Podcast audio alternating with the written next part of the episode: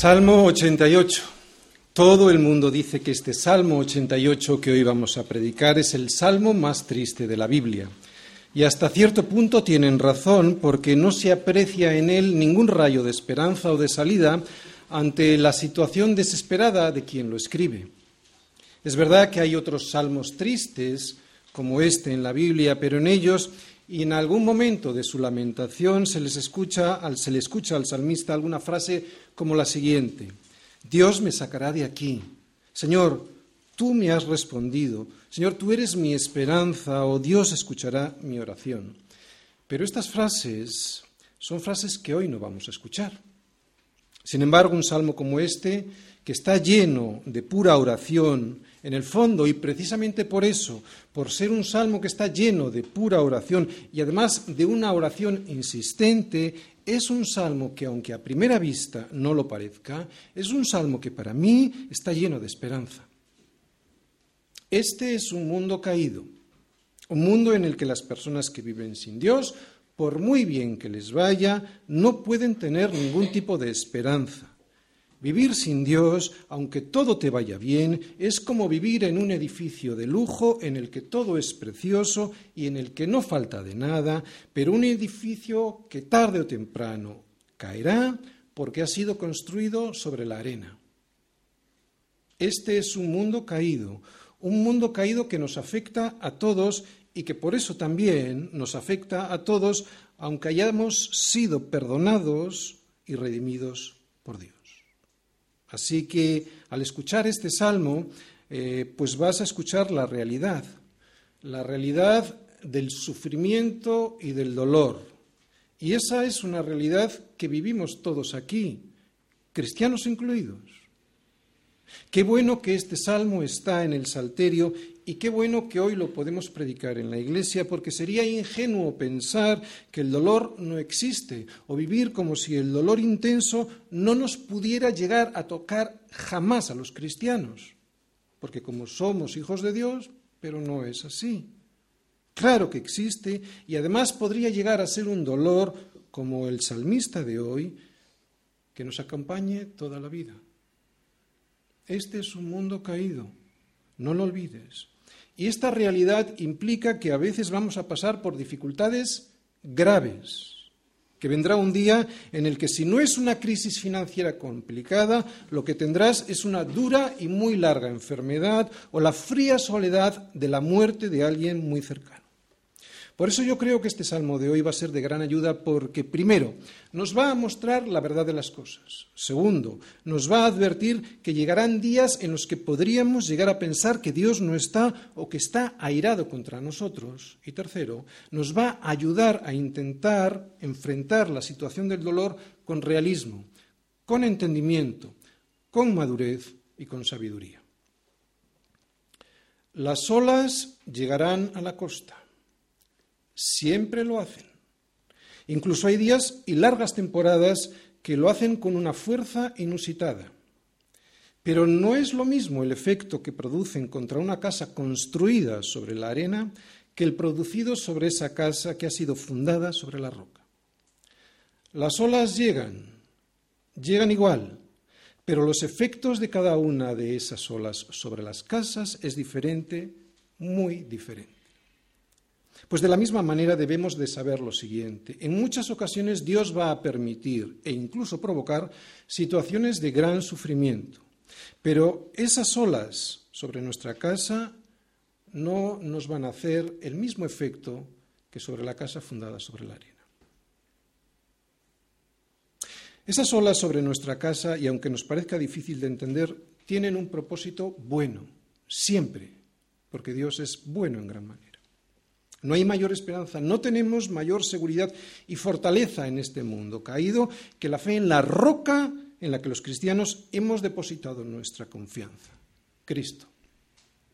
Debemos saber y recordar que esa profunda confianza en la roca que es Cristo al final nos salvará del desastre, del desplome del edificio de nuestra vida. No salva la confianza, salva la roca, pero sin la confianza de construir nuestra casa sobre esa roca, el edificio no tiene ninguna posibilidad. Y otra cosa, aunque a veces no lo parece, Dios siempre está y escucha. No siempre hará lo que a nosotros nos gustaría que hiciese, pero siempre está y escucha si sus hijos claman a Él. Y hay que hacerlo además con confianza. Podemos y debemos clamar y preguntar por qué. A Él no le molesta. Él lo quiere escuchar. Salmos 88, versículos del 1 al 18. Oh Yahvé, Dios de mi salvación, día y noche clamo delante de ti. Llegue mi oración a tu presencia, inclina tu oído a mi clamor, porque mi alma está hastiada de males y mi vida cercana al Seol. Soy contado entre los que descienden al sepulcro, soy como hombre sin fuerza, abandonado entre los muertos, como los pasados a espada que yacen en el sepulcro, de quienes no te acuerdas ya y que fueron arrebatados de tu mano. Me has puesto en el hoyo profundo, en tinieblas, en lugares profundos. Sobre mí reposa tu ira y me has afligido con todas tus ondas. Selah. Has alejado de mí mis conocidos, me has puesto por abominación a ellos, encerrado estoy y no puedo salir. Mis ojos enfermaron a causa de mi aflicción, te he llamado, oh Yahvé, cada día, he extendido a ti mis manos. ¿Manifestarás tus maravillas a los muertos? ¿Se levantarán los muertos para alabarte? Selah. ¿Será contada en el sepulcro tu misericordia o tu verdad en el abadón? ¿Serán reconocidas en las tinieblas tus maravillas y tu justicia en la tierra del olvido? Mas yo a ti he clamado, oh Yahvé, y de mañana mi oración se presentará delante de ti. ¿Por qué, oh Yahvé, desechas mi alma? ¿Por qué escondes de mí tu rostro? Yo estoy afligido y menesteroso, desde la juventud he llevado tus terrores, he estado medroso. Sobre mí han pasado tus iras y me oprimen tus terrores. Me han rodeado como aguas continuamente, a una me han cercado. Has alejado de mí al amigo y al compañero, y mis conocidos has puesto en tinieblas. El infierno existe y el cielo también. Salmos 88. Dios no nos prometió un camino fácil ni tranquilo. Lo que Dios nos prometió es una llegada cierta y segura. Por eso, el que pretenda usar el Evangelio como una coartada para solucionar cualquiera de sus problemas personales, lo que está haciendo es usar a Dios como si fuera su sirviente. Y Dios ni lo es ni lo va a permitir.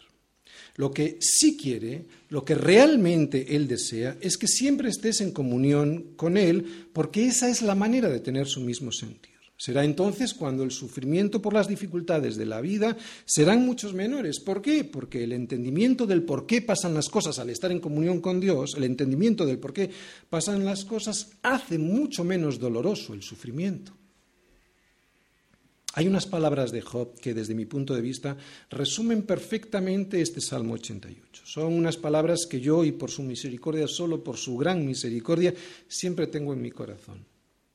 Fíjate lo que le dice Job a sus amigos cuando defiende su integridad ante las, ante las acusaciones de estos, de, son acusaciones directas o que veladamente le hacen de que probablemente hay algún pecado en su vida por el cual Dios le estaría provocando ese sufrimiento. Dice él, he aquí, aunque Él me matare, en Él esperaré. No obstante, defenderé delante de Él mis caminos. ¡Wow! Aunque Él me matare, ¿estás entendiendo? Aunque Él me matare, en Él esperaré. Algo muy diferente a lo que la bruja de su mujer, menuda ayuda idónea, ¿eh? la mujer de, de Job, le dijo cuando veía esta inquebrantable fe de su marido ante todas las adversidades que estaban viendo. Sí, es una bruja, es que estoy viendo por ahí una verdadera bruja, porque mirad lo que le dice, aún retienes tu integridad, maldice a Dios y muérete. ¿Te imaginas tener a alguien así a tu lado cuando las cosas se ponen feas?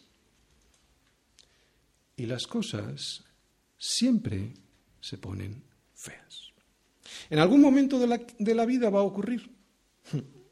En algún momento de la vida va a ocurrir que las cosas se ponen muy feas.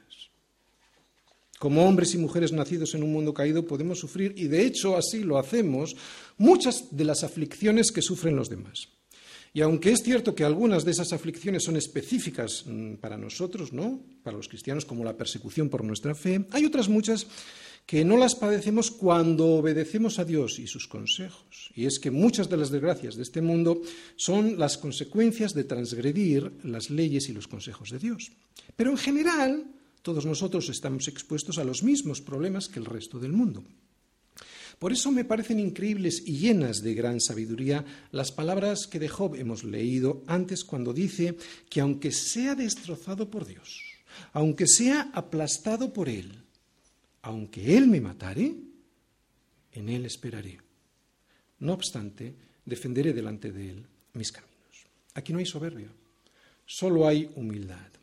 Humildad y la necesidad de saber qué es lo que está pasando porque no lo entiende. Y está bien. Pues esto mismo es lo que Emán piensa y le plantea a Dios ante su gran dolor. ¿Quién es Emán? Pues Emán es quien escribe este salmo. Nos lo dice, si os fijáis, ah, en el título del inicio del Salmo 88, dice ahí, en el título, no en el título que pone el editor, sino el, eh, sí, el título propio del Salmo, dice que es un masquil. ¿Recordáis un masquil? Lo que era un, masquil es un poema que nos quiere transmitir alguna enseñanza, ¿no? dar alguna enseñanza. Un masquil de Emán Ezraí.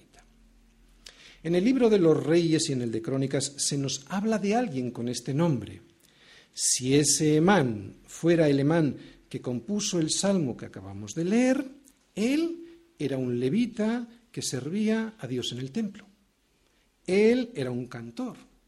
Y como vemos en el salmo de hoy, también era un compositor. Él era un vidente del rey en las cosas de Dios para exaltar su poder. O sea, que le transmitía al rey las cosas que Dios quería que escuchara el monarca. Y además, alguien muy sabio, porque en el primer libro de Reyes, capítulo 4, versículo 31, al hablar de Salomón, dice que él, Salomón, era más sabio que todos los hombres. Y ahí, al decir que era más sabio que todos los hombres, incluye una lista de algunos de los hombres más sabios, que había muchos en aquel entonces, algunos de los hombres más sabios de su tiempo. Y en esa lista se nombra a Emán. Así pues, resumiendo, Emán no era un incrédulo, tampoco era alguien que decía servir a Dios y creer en Él, pero que pasaba de las cosas de Dios. No, Emán era un fiel servidor del Señor, conocido y admirado por muchos y usado por Dios en su ministerio. Primera enseñanza, y aún antes de entrar en profundidad en este Salmo 88 versículo a versículo, es la siguiente. Dios puede permitir e incluso provocar el sufrimiento en la vida de sus mejores hijos.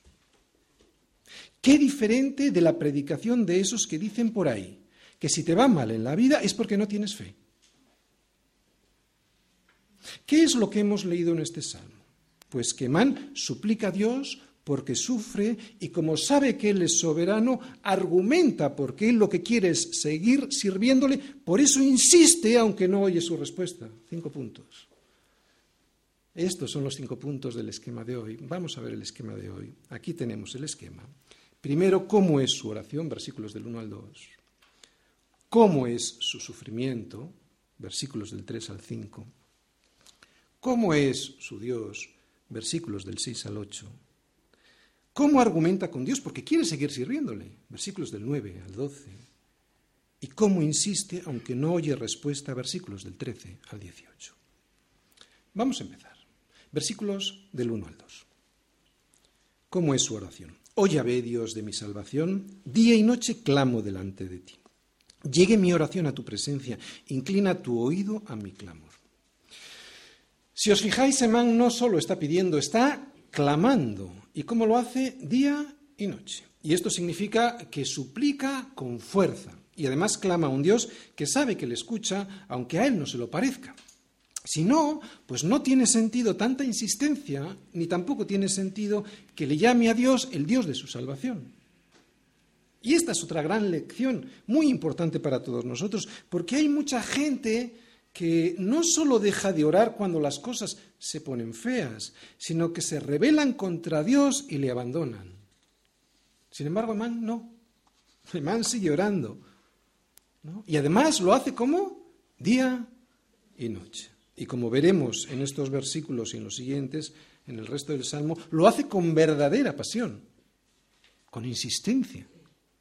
No es amargura lo que vamos a leer en los siguientes versículos, no como en el caso de los que abandonan a Dios, porque como no les ha dado lo que anhelaban o les ha quitado lo que quieren, no, aquí no. Él, Emán, lo que va a hacer es describir a Dios su sufrimiento, porque lo que tiene es verdadera pasión por servirle a Dios y la necesidad de saber qué es lo que está pasando en su vida porque no lo entiende.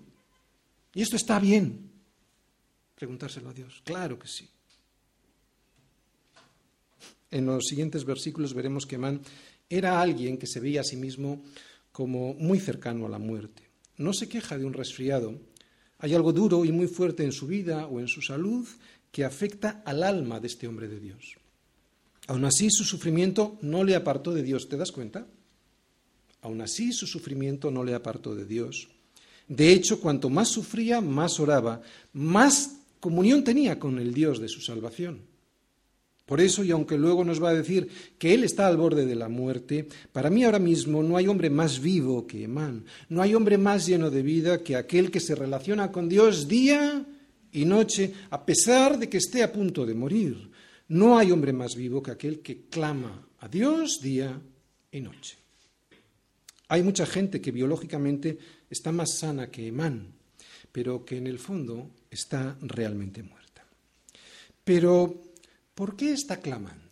Versículos del 3 al 5. ¿Cómo es su sufrimiento? Versículo 3. Porque mi alma está hastiada de males y mi vida cercana al Seol. Soy contado entre los que descienden al sepulcro. Soy como hombre sin fuerza. Abandonado entre los muertos, como los pasados a espada que yacen en el sepulcro, de quienes no te acuerdas ya y que fueron arrebatados de tu mano. Muy bien, para empezar, dice, mm, él dice que su alma está hastiada. Eso significa que está harta, que ya no puede más. ¿no? Está harta de males.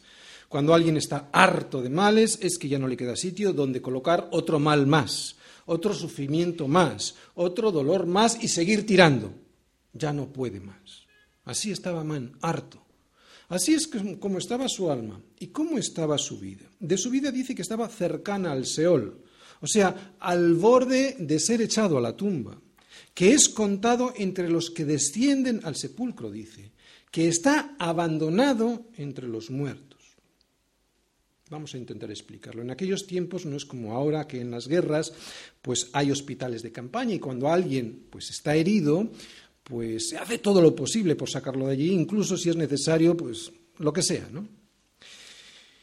Pero en aquellos tiempos, cuando alguien quedaba gravemente herido, pues no perdían el tiempo con él directamente lo echaban entre los demás muertos, aunque estuviera vivo, y allí quedaba hasta que terminase de morir.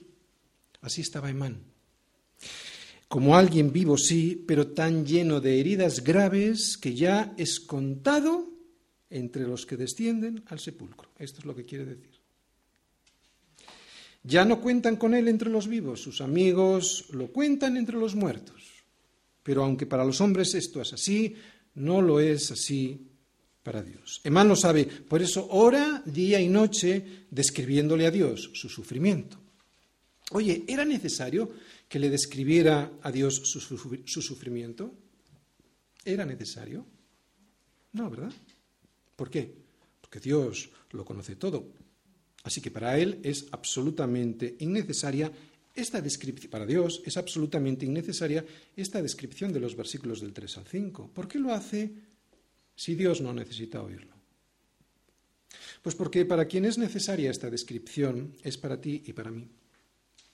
Dios sabía que hoy íbamos a estar tú y yo escuchando este Salmo 88 y por eso ahora mismo te está diciendo, si es que estás pasando por una gran prueba, sabes, pon el nombre que quieras, sabes, Tony, sigo siendo el Dios de tu salvación, a pesar del sufrimiento que estás pasando en estos momentos. Es importante que Man nos cuente su gran dolor para que tú y yo sepamos que cuando nos ocurre un gran sufrimiento, eso no significa que estamos separados del amor de Dios. Sin embargo, y aunque sabemos su dolor, no sabemos cuál era el motivo por el cual le venía ese dolor, ¿no? Pues es precisamente esto lo que nos ayuda a asumir su sufrimiento como si fuera el nuestro.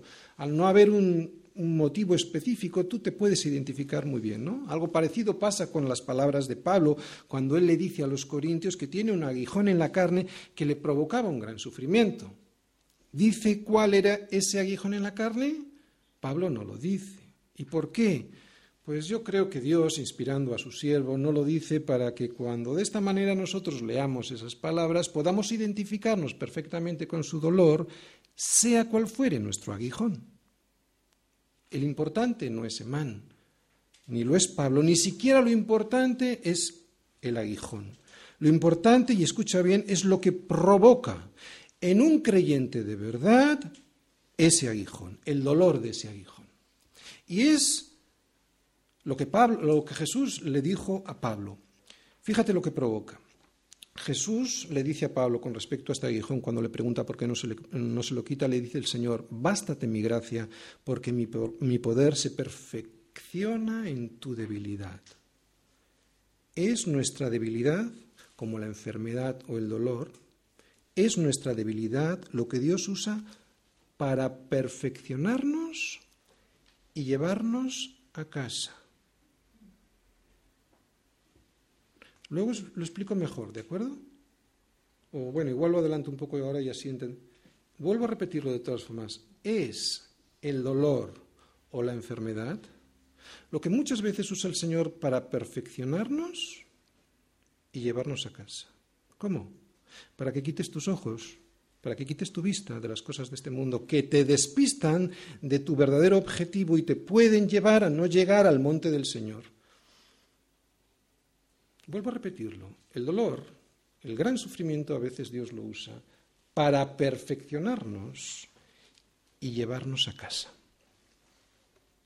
Hemos visto cómo ora, con pasión y con esperanza de ser oído, a pesar de su gran sufrimiento. También hemos visto cómo es su sufrimiento doloroso en gran manera, ¿no? Doloroso hasta la muerte, pero cómo es su Dios. ¿Cómo es ese Dios de la salvación? Versículos del 6 al 8 me has puesto, tú, me has puesto, me has puesto en el hoyo profundo, en tinieblas, en lugares profundos. Sobre mí reposa tu ira, me has afligido con todas tus ondas, Sela. Has sido tú el que has alejado mis conocidos. Me has puesto tú, por abominación a ellos, encerrado estoy y no puedo salir. Parece que es un Dios malo, ¿verdad? Pero no. ¿Cómo es su Dios? Soberano. Y esto es de gran alegría porque si Dios, escúchalo bien porque es muy importante, si Dios no fuera soberano o no lo fuese absolutamente, entonces esta oración sería frustrante e inútil porque no habría esperanza de salvación. Dios podría salvarle, sí, pero también podría no hacerlo al no poder controlar todas las situaciones. Así que en unos versículos que parecen deprimentes nos encontramos con la verdadera esperanza de cualquiera de nosotros, que Dios va a salvarnos. ¿Por qué? Porque Él es soberano, absolutamente soberano. Por eso puede hacerlo. Lo que en principio pudiera parecer desconcertante, ¿no? Fijaros, leer, me has puesto en el hoyo profundo, me has puesto en tinieblas, has alejado de mí mis conocidos. No es el destino, sino ha sido tu ira y tus ondas las que me afligen. Lo que en principio pudiera ser desconcertante, resulta que es alentador porque Man no está pasando por estas, por estas dificultades debido a una situación fatalista de la vida. No, sino es Dios quien lo controla todo, incluyendo sus desgracias, y esto es una gran alegría para nosotros. Porque si es soberano, absolutamente soberano, tiene la capacidad para salvarnos. Si no, puede que sí, puede que no. Bien, tampoco parece que la situación por la que está pasando Imán se deba a su pecado, porque él no confiesa nada, él no ve nada por lo que confesar, así que esta situación podría o debía, podría deberse por, a otro motivo. ¿no? Mm, es por eso que clama a Dios y lo que pide es saber qué es lo que está pasando. La Biblia nos esconde que Dios permite e incluso provoca todo lo que nos pasa en la vida. Muchos que quieren ser más buenos que Dios intentan salvarle la cara a Dios diciendo que Dios no provoca estas cosas malas. Pero ¿sabes lo que pasa con ello? Con ello lo que están quitándole es la soberanía. Es verdad, le están quitando la soberanía a Dios, ¿no? Y por lo tanto, le están quitando parte de su poder. Y si Dios no controla todo, incluyendo el sufrimiento, entonces es que, es, que hay algo que se escapa de su poder. están intentando salvarle la cara a Dios y lo que le están quitando es soberanía, por lo tanto poder le están quitando nuestra esperanza. Esto es lo que vemos escarbando en estos versículos que pudieran parecer en principio desconcertantes, pero son nuestra gran esperanza y nuestra gran alegría. Y otra cosa muy importante e interesante de estos versículos es que el salmista no está mencionando al diablo como autor de su dolor y su sufrimiento. No. Lo que hace es reconocer que Dios está por encima de cualquier cosa, incluyendo la actividad maligna del diablo. Y es por eso que es Dios y no el diablo quien ha permitido y hasta provocado toda su aflicción. Es por eso que no le oyes a Emán diciendo lo que muchos por ahí les ves diciendo y predicando. Decreto, declaro que no va a haber sufrimiento en mi vida. Esa gente se pone por encima de Dios y de su soberanía. Es por eso que no lo dice Emán, porque tiene un concepto teológico de Dios correcto y perfecto. No está pensando en sí mismo, está pensando en la gloria de Dios. Luego lo explicamos. Pero cuando Dios envía males, lo hace porque Él es justo, bueno y soberano. Así es Dios. Y aunque puede que no entendamos muchas de sus cosas, las cosas que nos ocurren, porque sus caminos son más altos que nuestros caminos y sus pensamientos más que nuestros pensamientos, de lo que sí podemos estar seguros es que cuando Él nos manda males, lo hace de manera justa y porque tiene para nuestra vida un propósito bueno. Ese es Dios y no necesita ser defendido intentando justificarle. Él se defiende solito a través de su palabra. En Dios no hay injusticia ninguna. Dios es todo bondad. Y aunque es cierto que no podemos apreciar esa gloria de Dios en toda su extensión, eso es porque nosotros no somos omniscientes como lo es Dios. Y por eso se nos escapan muchas de las cosas que hoy nos parecen contradictorias. como un niño que no entiende lo que su papá le dice. Se le escapa, pero su padre lo sabe. No hay ningún escritor de la Biblia, ni en el Antiguo Testamento ni en el Nuevo Testamento, que dude o que tenga una visión diferente sobre la soberanía de Dios, sobre la soberanía absoluta de Dios sobre todas las cosas. Ninguno. Todos los escritores hablan de la soberanía de Dios de una manera absoluta. Emán no se plantea otra visión sobre la soberanía de Dios porque es así como piensa un verdadero creyente que no maquilla el poder de Dios sobre todas las cosas, incluyendo el poder sobre el sufrimiento. Otra cosa es muy diferente, perdón, otra cosa muy diferente es cómo Emán, iba a decir exagera, sí, percibe su dolor, ¿no? Esto es normal. Quiero decir que todos nosotros tenemos tendencia a exagerar las cosas cuando algo nos duele mucho. Es normal. Yo no conozco la intensidad del dolor que estaba padeciendo Emán, ni pongo en duda que su aflicción era grave y profunda en gran manera, pero el dolor intenso suele provocar que exageremos las cosas, que perdamos la perspectiva correcta de las cosas. Dice el versículo 7, sobre mí reposa tu ira y me has afligido con todas tus ondas. Ningún hijo de Dios tiene sobre él la ira de Dios. Dios tiene su ira sobre los impíos, no sobre sus hijos. Ni tampoco Él tiene todas sus ondas sobre la vida de nadie. Estas palabras tienen otro sentido y yo luego al final de la predicación intentaré explicarlo. Ahora bien, y una vez dicho esto, es cierto que Dios puede permitir situaciones muy duras para nosotros, pero esto no significa que su ira esté sobre nosotros, lo mismo que no significa que la ira de un padre está sobre su hijo cuando le corrige por algo o cuando le obliga a ir al colegio aunque a él no le guste y no lo entienda. No está su ira sobre su hijo, está su amor, aunque no lo entienda. Pero el hijo lo percibe como ira. Lo que significa que Dios a veces permita o produzca situaciones difíciles en nuestra vida, es que su amor, escucha, es su amor, es que su amor nos está llevando hacia la perfección de la imagen de Cristo. Lo mismo que un padre pretende la perfección intelectual de un niño cuando le manda al colegio, que es una situación incómoda, porque es duro para un niño ir al colegio.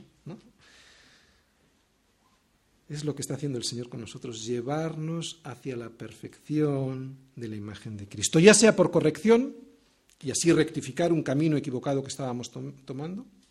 Ya sea, quiero decir, los problemas que nos surgen en la vida, a veces Dios pone pruebas, ya sea por corrección, digo, porque estamos en un camino equivocado, ya sea para que salgamos del nominalismo cristiano de sentarnos ahí en el banco sin más, para sacarnos del nominalismo cristiano y así enderezar una vida en apariencia piadosa pero vana, y Dios permite eso, ya sea por otros motivos que nunca lleguemos a conocer, como era el caso probablemente de Man.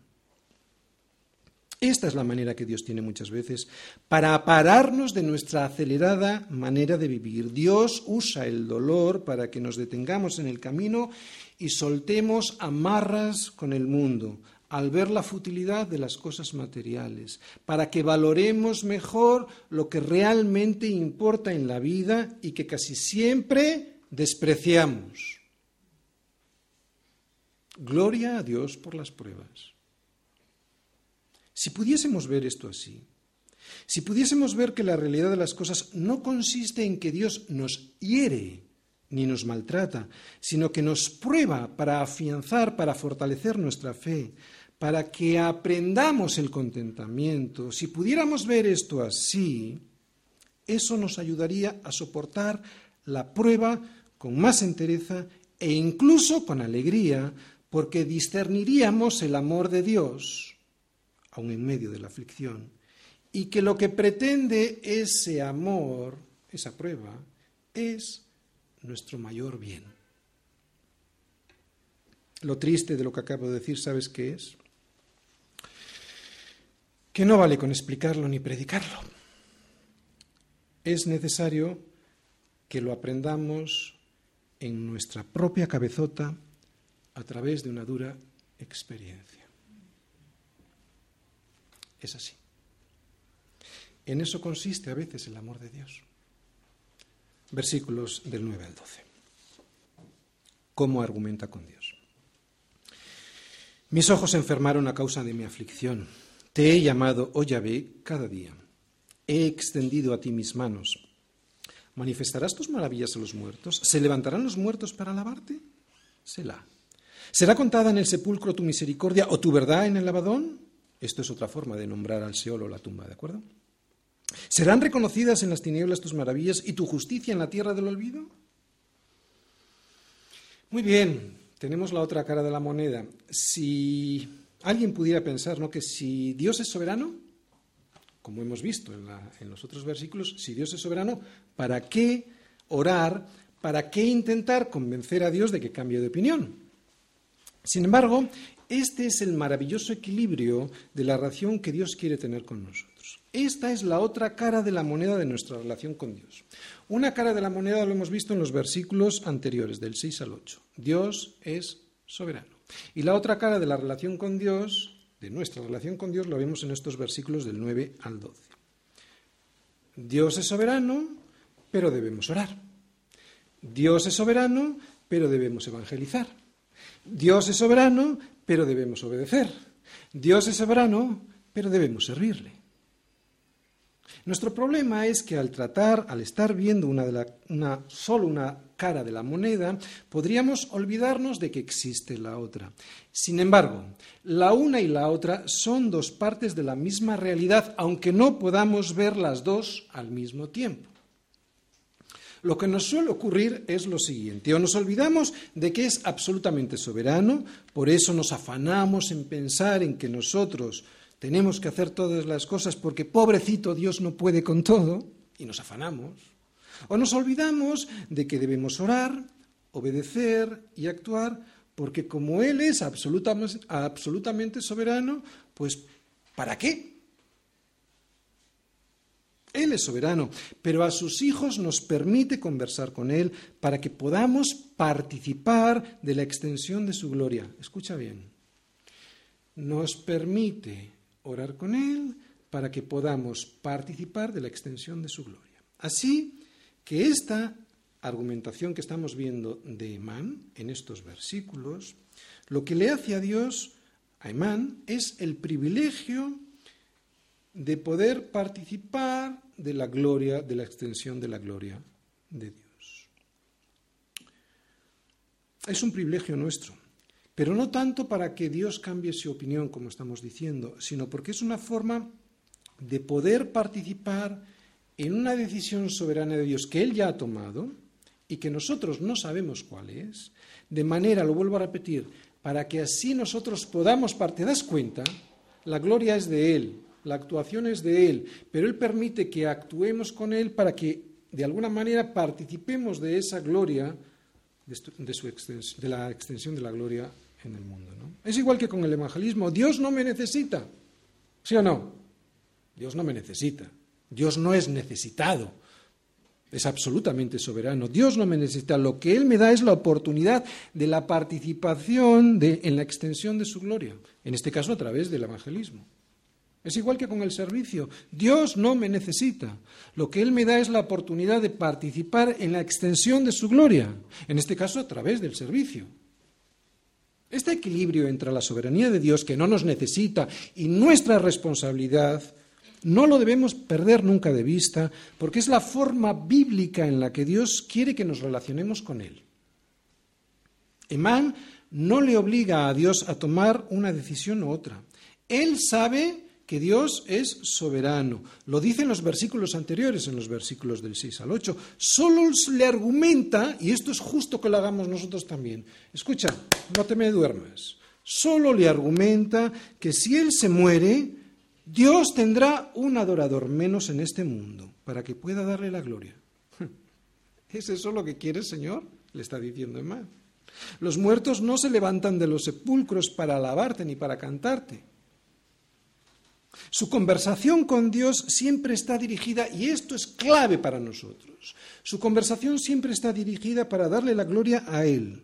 Lo que Emán pretende es servirle a Dios, no hacerlo egoístamente a sí mismo buscando un beneficio personal. Emán no busca su propia salud como un fin en sí mismo, sino que se la pide para darle la gloria a Dios.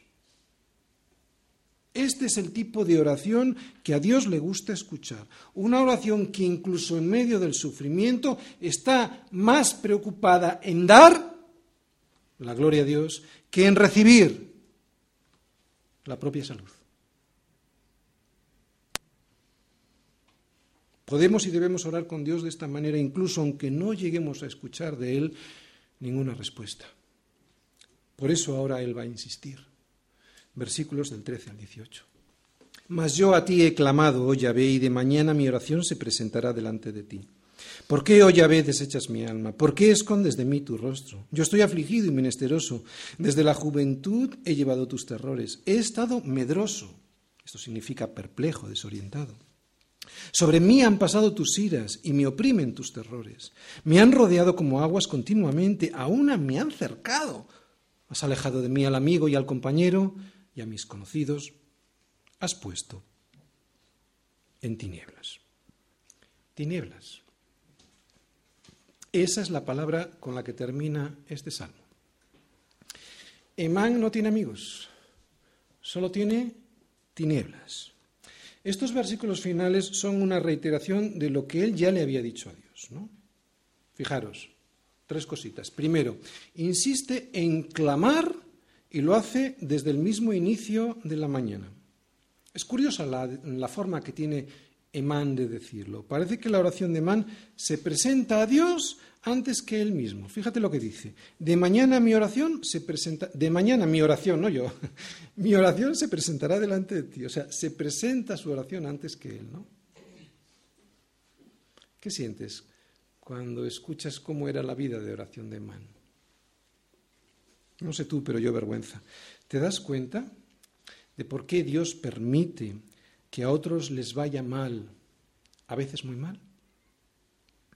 Pues entre otros motivos, para avergonzarnos de nuestra vida de oración, para avergonzarnos de nuestra falta de contentamiento y de agradecimiento a Dios por sus bondades, para que dejemos de quejarnos, para que estemos contentos, pase lo que pase para que oremos unos por otros y no los abandonemos a su suerte y disfrutemos de una comunión más íntima con aquellos que sufren.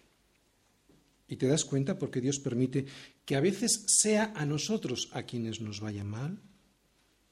Pues entre otros motivos, para avergonzarnos de cómo ha sido nuestra vida de oración, para avergonzarnos de nuestra falta de contentamiento y de agradecimiento a Dios por todas sus bondades, ¿no? Cuando nos iba mejor, para que dejemos de quejarnos, para que estemos contentos con las cosas siempre, o sea, contentos con todas las cosas que el Señor nos da, porque como hemos dicho antes es que es que las cosas se pueden complicar y de hecho se van a complicar. No creas que las cosas van a ir a mejor. Para que no dejemos de orar. Si te das cuenta, los motivos en uno y otro caso son los mismos. Por eso, ¿para qué esperar a que Dios nos tenga que tumbar en una cama y así regalarnos, y lo digo entre comillas, regalarnos la oportunidad de tener más tiempo con Él? Y lo que nunca debemos de perder de vista es que nuestra oración ha de estar orientada y enfocada siempre a darle la gloria a Dios, no en buscar mi beneficio personal, aunque puedo y debo quejarme de mi dolor. Primero que vemos es en que insiste en clamar, segundo que vemos es que insiste a través de su oración en mostrarle a Dios su sufrimiento y la tercera cosa que dice es que insiste en volver, fíjate, vuelve a mostrarnos cuál es la correcta teología del sufrimiento, la perspectiva bíblica de que Dios es absolutamente soberano. Y lo vuelve a decir de esta otra manera, desde la juventud he llevado tus terrores, sobre mí han pasado tus iras y me oprimen tus terrores. Al margen de la posible exageración, nos vuelve a mostrar que no hay nada, como se puede comprobar por toda la Biblia, especialmente en el libro por antonomasia sobre el sufrimiento, que es el libro de Job, digo, que nos vuelve a mostrar en estas palabras que no hay nada de Dios que no controle y que no permita. Allí en el libro de Job vemos que es Dios quien le tiene que dar permiso a Satanás para que le pueda hacer algo a Job. Dice Satanás delante de la presencia de Dios, no le has cercado, y esto es soberanía, no le has cercado alrededor a él y a su casa y a todo lo que tiene, al trabajo de sus manos has dado bendición, sigue siendo soberanía. Por tanto, sus bienes han aumentado sobre la tierra. Pero extiende ahora tu mano, soberanía, se la está pidiendo el propio diablo a, Satanás a Dios, pero extiende, tiene que ser Dios, pero extiende ahora tu mano y toca todo lo que tiene y verás si no blasfema contra ti en tu misma presencia. Y ahora le dice el Señor, he aquí, todo lo que tiene está en tus manos, soberanía. Soberanía. Nadie te puede tocar si Dios no lo quiere. Solamente no pongas tu mano sobre él, soberanía. Y salió Satanás de delante del Señor. No solo le tiene que dar permiso, sino también le pone límites, soberanía absoluta. Esto es de gran gozo para todos nosotros porque Dios tiene poder, absoluto poder. Pero esto, esta discusión en el cielo, pues no lo sabía Job y tampoco lo sabía Emán. Por eso a Emán le pasa lo mismo que a Job, que se encuentra medroso, o sea, perplejo, desorientado por esta situación. Pero tú ya lo sabes, sabes lo que está pasando en el cielo. Si supiéramos lo que ocurre en los cielos, nuestro sufrimiento sería muchísimo menor, ¿a que sí? Bueno, de hecho, gracias a la Escritura lo sabemos. Termino. He aquí, aunque Él me matare, en Él esperaré, no obstante, defenderé delante de él mis caminos. No hay mejor resumen del Salmo 88 que estas palabras de Job. Ni en el libro de Job, ni en el Salmo 88, ni en ninguna parte de la Biblia se nos muestra algo parecido a la mentira del mal llamado Evangelio de la Prosperidad. Mal llamado, porque ni es el Evangelio de Jesucristo, ni trae la prosperidad. Mentira que les dice a aquellos que lo escuchan que Dios no quiere su enfermedad, que lo que Él quiere es que todos seamos ricos en dinero, posesiones y salud, que esos son los mayores bienes que Cristo compró en la cruz. Y decir eso es peor que decir una mentira, es decir, una blasfemia. Este salmo, por el contrario, nos muestra que incluso los mejores servidores sufren y sufren mucho. La Biblia está llena de ellos. Todos los padres y profetas del Antiguo Testamento, incluso los apóstoles en el Nuevo Testamento, sufrieron en gran manera. También los misioneros de hoy y muchos de los verdaderos pastores del Señor sufren y sufren mucho.